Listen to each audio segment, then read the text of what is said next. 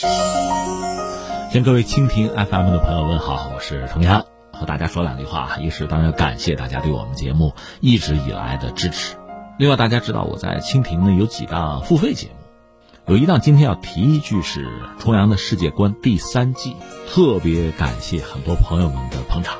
因为世界观是一个比较自我的节目吧，所以选择的话题呢，呃，比天天天下啊、今天大不同啊要自由一些，带有更加浓郁的个人风格吧。那就特别感谢大家的支持，所以又和蜻蜓做了一个沟通，也为大家提供一个优惠的活动吧。那你说世界观讲的是什么呢？还是你我共同感兴趣的话题了。这个世界的变化，大国的争斗和博弈，武器和技术的发展，以及这一切给我们个人的启示，大约就是这样子。而且作为像世界观这样一下子一百期持续将近一年的节目，我们会跟随着这个时代的变化，不断的去关注它，去选择话题，做出我们的观察和评论。至于你呢，如果有感兴趣的话题，随时可以告诉我。方法是这样：一个是在我的节目后面留言，比如在《天天天下》那个节目后面留言，我也是看的。那么在世界观第三季，每期节目后面也是可以留言的，我也是认真拜读。所以有什么感兴趣的话题，随时可以告诉我。另外，你还可以选择在微博 DJ 老虫，DJ 是英文大写字母，DJ 老虫，可以私信我。另外，在今日头条找 DJ 老虫是我，DJ 老虫是我，也可以联系到我。好了，我们继续今天的节目吧。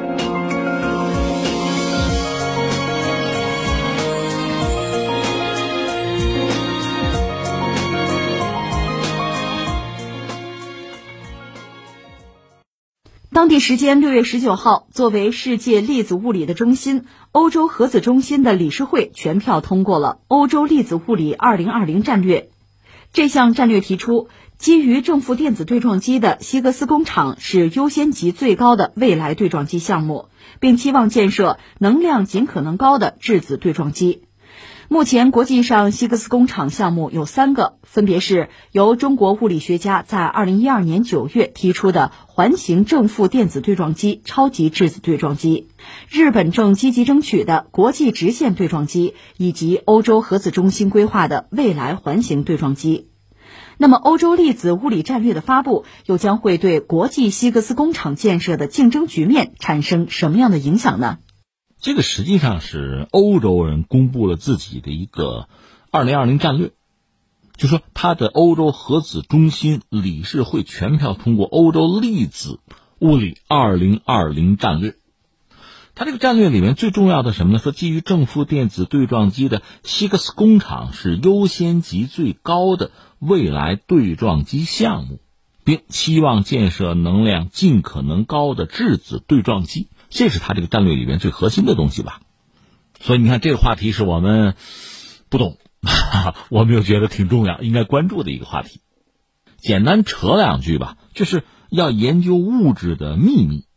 之前人们呢通过这个回旋加速器吧，加速粒子，让这个粒子很高速的撞击原子核或者说其他粒子吧，就达到研究物质的基本组成的目的。要看它的结构嘛，让它撞。撞碎了，看看里边是什么。但是这个回旋加速器吧，到了一定程度之后就到头了，遇到天花板了，性能有限，无法满足现代粒子物理学的需求。对撞机呢，等于说是在之前那个回旋加速器的基础之上吧，研发出来的一个东西，升级版吧，二点零版吧，这意思。大型对撞机呢，就是让两束电性相反的带电粒子加速到静止质量几千倍甚至更高这么一个状况，撞啊！这就意味着什么呢？你要有特别大的能量来加速。欧洲呢，大型对撞机 LHC，这是目前世界上能量最高的加速器啊。它周长是二十七公里，所以欧洲目前应该说在全球范围内，在这个领域啊，是一个呃，算领先的一个地位吧。那目前呢，这个叫希克斯工厂啊，它生产希克斯粒子吧。这个项目全球范围内大概有三个，呃，欧洲有一个，就这次提出来的嘛。是未来的环形对撞机，叫 FCCEE，这是欧洲人提出来的一个想法。中国也有一个想法，中国的物理学家在二零一二年就规划了一个环形正负电子对撞机，叫超级质子对撞机，英文简称是 CEPC。另外，日本呢也要搞一个国际的叫直线对撞机，简称叫 ILC，就这么三个项目。而现在欧洲粒子物理战略发布显示，是不是他们在这方面要有大的动作？既然有三个项目，这三个项目彼此之间吧是有合作又有竞争。而另一方面，研究这个物质的深层次的结构啊，包括这个物质之外那个暗物质，这都是所谓这个希格斯工厂，算是新物理的这个范畴吧。这个被认为是国际的高能物理领域一个共同的目标，号称是科学领域要攀登的珠穆朗玛峰了。那这三个项目各有优势。中国方面呢，这个高能所的所长叫王一方，他就讲我们中国的优势在哪儿呢？就是和欧洲比吧，我们走在前面；跟日本比呢，我们这个性能更优越。中国这个项目，二零一九年正式进入技术设计报告这个阶段吧，计划是二零二二年底能够完成技术设计报告。十四五期间，如果开始建设的话，二零三零年可以投入试验。你说那就这么个事儿吧？好像我们要领先了是吗？一个是领先是不一定的，另外最关键的这个项目是不是我们国家决定干还是个问题。最典型的就这个杨振宁先生是多次大声疾呼是不要上，不要上这个大项目，他反对中国搞这种超大型的对撞机。当然，我们这个要搞了的话，是目前这个欧洲。那个能量加速器的五倍，但是杨振宁反对。我看了一下杨振宁他的表述，大概主要就是一个，就是高能物理现在突破好像很难，就是这条路走下去搞这么大的东西啊，投入很高，但是未必有什么太像样的结论。这是一个。再一个是什么呢？就是我们在人才，就中国呀，在这个领域的人才，在理论等等领域吧，其实准备不够充分。再就是这个大型项目投入太多。而且他举美国的例子，美国就是一开始有预算，到最后不够，接着往里投，因为这天文数字，最后又不得不叫停。而我们说的那位王贻芳院士，他也院士啊，他是不同意杨振宁的看法，他就说美国那个叫做 SSC 那个项目失败，并不仅仅是这个资金问题，有很多其他因素影响吧。那么按照王贻芳的估计，说到底花多少钱？中国这个 CEPC 啊。如果说从二零二二年到二零五零年之间呀，就建造完成的话，耗费的资金大概得是一千亿人民币。你说啊，那么多呀？这还算是这王一方算的吗？他肯定是，这账不会算的太夸张。杨振宁算的那数可能就更高了。所以我说这个问题，其实我们都不懂，又觉得它很关键、很值得关注。但是真让你做判断，你发现你做不了，因为它超出我们的这个理解和知识的范围了。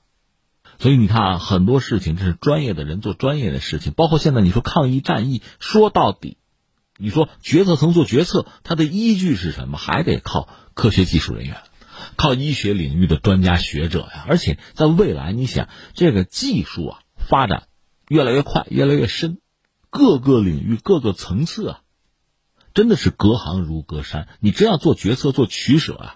你怎么推敲，你都无从算起啊！你要不懂的话，所以专业人士在未来想必要起更关键的作用。你就说这个东西搞它到底有没有用，能有什么用？恐怕作为一般人都没有办法理解这个事情。那我理解是什么呢？一个就是全球范围内学术界，特别是欧洲、日本和中国吧。美国不是不关注，他不是投不了钱吗？所以只能干看着了。这确实是一个高峰，需要攀登，需要征服，而且他对。人类的未来，因为它是对物质世界啊最深层次的结构做探讨嘛，包括对暗物质做探讨嘛，所以对未来人类的命运、对人类的文明都会产生很重要的影响。这也就注定了它不可能产生就立竿见影似的、一蹴而就式的效益，不是今天我投入，明天能得到什么，肯定不是这么件事情。那通过这个事情，如果我做的话呢，那想必会让中国在这个领域吧，逐渐的积累经验。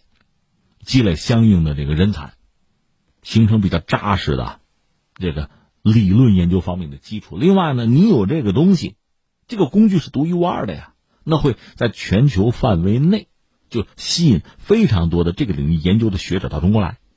我们能想到的可能也就是这些益处。那问题是什么呢？就是投入高啊。投入高就意味着什么呢？作为一个发展中国家，这是杨振宁再三呼吁的嘛。他等于说是要挤占其他项目的资金。我们现在也可以想象，比如说芯片搞不搞啊？面对和美国、和西方围绕这个五 G 啊，围绕西方的这个博弈，你要不要投入啊？光刻机我们讲了，最高端的就是荷兰那个阿斯麦啊，我们自己做不做？买人家的恐怕买不到，美国会阻挠。你要自己搞，时间就不要说了，钱总得花吧。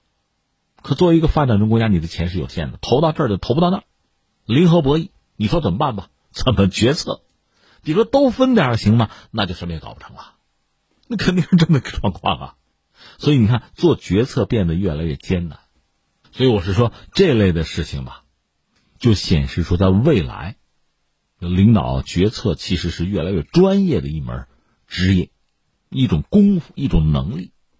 另一方面，面向未来，如果能够啊，有更多的合作或者说交换，其实是一个比较理想的状况。比如说，假设我们不搞啊，欧洲人搞了，那我们的科学家可不可以去那儿，用他们的设备，用他们的工具来获取一些研究的结果？那作为补偿或者回报，比如在航天领域，我们的太空站也可以让他们用，对他们开放。就这种方式，双方有基本的互信，有相互的尊重，最后能够取得共赢，这恐怕也是一个可选项吧。我们只能这么说了。最终的结果是怎么样的，我们也就拭目以待了。